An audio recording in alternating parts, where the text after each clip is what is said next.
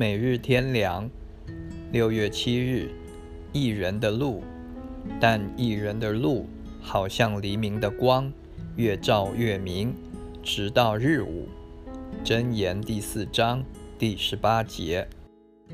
一般人认为一人和恶人的道路分别不大，结局也没有什么大的区别，所以少有人愿意做一人，即或不特别做恶人。也没有感觉到做艺人是何等的美好。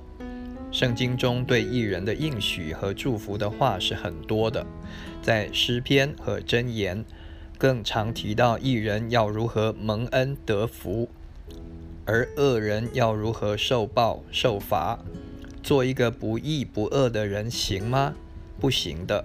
若不求做艺人，必陷到恶的方面去；不做艺人，必是罪人。不但神喜悦一人，要赐他今生和来世的福分，而他心中也有平安喜乐，因为良心无亏，对神对人都可以坦然，不怕任何报应，也不觉得羞愧，因为不做任何不义的事，所以没有因罪恶而来的痛苦和烦忧，因为没有不正之心贪念。内心极其平静、开朗，与神同在。